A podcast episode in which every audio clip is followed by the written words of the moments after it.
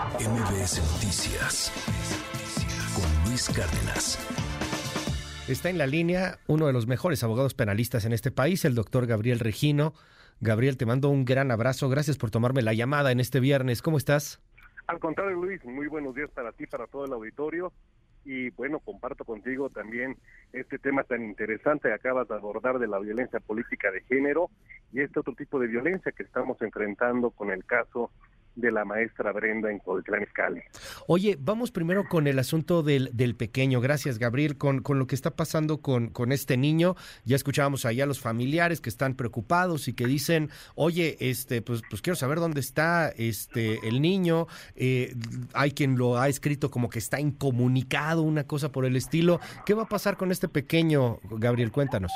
Ahí tenemos a otra víctima también, que es este menor de edad Orondo, como lo ha señalado, que acompañó y señaló a la maestra Brenda como la persona mala, bueno, pues ahora también se vuelve una víctima porque al estar detenidos los padres, pues entonces su suerte va a depender de lo que decida esta institución estatal del DIF para el desarrollo integral de la familia, donde será sometido desde luego a evaluaciones eh, psicológicas para registrar el daño que haya resentido por eh, lo que se denomina aquí sí correctamente violencia vicaria, es decir, la imitación de acciones violentas como las que presenció tanto de su padre como de su madre. Y es factible que de esas conclusiones que hagan tanto trabajo social como los servicios correspondientes concluyan en que deba quedar a custodia del, del DIF y que los padres pierdan la tutela de este menor.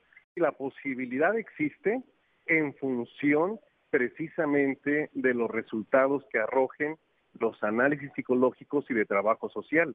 Desde luego que se puede dar prioridad a que crezca y se desarrolle con alguna de las ramas de la familia, pero eso va a depender, insistimos, de esas evaluaciones. Y algo importante que acabas de mencionar es que también la lesión que presenta el menor tiene que ser analizada y determinada su causa para que se pueda dirimir ahí cualquier hecho relativo a esa lesión.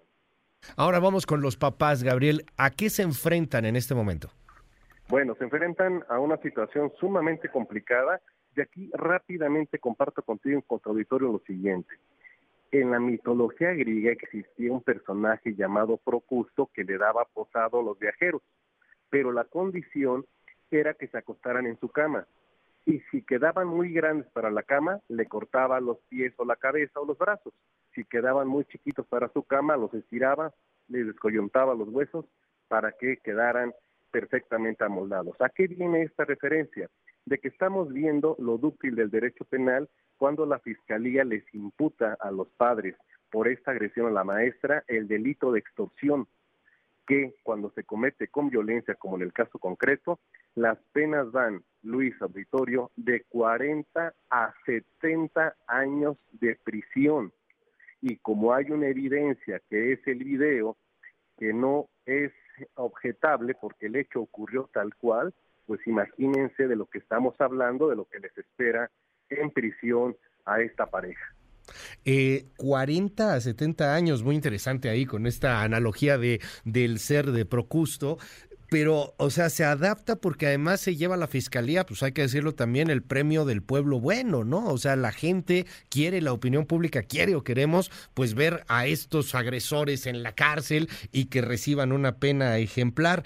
Pero entiendo que están investigando al papá, Gabriel, y que le están encontrando absolutamente de todo, de camillero viene el cuestionamiento, me parece un tanto clasista, hablando de la cultura walk, por cierto, pero viene el camillero que maneja un BMW y viene el camillero que al mismo tiempo también tenía un video en su celular en donde aparece un menor aparentemente secuestrado. Le están rascando con todo. Ojalá si le rascaran en todos los delitos. Así debería de ser y aquí se abrió la caja de Pandora, ya que la Fiscalía ha informado que también está sujeto de investigación no solamente por el cohecho, sino también por una tentativa de homicidio y por otros hechos que se le podrían ir acumulando, por lo cual sí el panorama para este personaje en concreto es sumamente desalentador. Déjame cerrar con otro asunto. Fuimos del niño, ya están los papás y con los estudios, las especializaciones que has hecho en torno a la sociedad misma, la criminalidad, a, lo que está pasando ¿Qué, ¿Qué, opinión te merece? Porque no, no creo que sea el único caso. Es muy factible que haya otros casos similares en, en, una sociedad francamente lacerada, muy, muy, muy dolida y que termina por generar este tipo de núcleos, este tipo de familias, este tipo de células. Gabriel, ¿qué nos puedes decir en una reflexión de que, pues no nomás son los papás, quizá los fregados somos todos? La violencia se ha enseñoreado en nuestra cultura, desafortunadamente somos una sociedad vindicativa, pero también punitiva. Buscamos el castigo a toda costa y a veces hacer justicia por propia mano. La violencia está dejando ya ejemplos de cómo actuar al normalizarse la misma, al interiorizarse. Lo acabamos de ver con lo que te reportó tu corresponsal en Ciudad Obregón, lo que decía Coco, con qué normalidad dicen, bueno, pues ya se acabó el partido, sí, porque mataron a alguien, nos vemos, el, el partido queda 3-1, todos vamos a la casa. Toda esta eh, fenomenología de la violencia va a generar precisamente conductas patológicas socialmente hablando que encuadran en el término de la psicopatía, que se entiende como la decisión de acudir a la violencia para alcanzar los intereses de cada quien busca y eso es bastante peligroso. Doctor Gabriel Regino, gracias por tomarnos esta comunicación, uno de los mejores abogados penalistas en el país. Buenos días, Gabriel. Muy buenos días para ti y para toda la audiencia.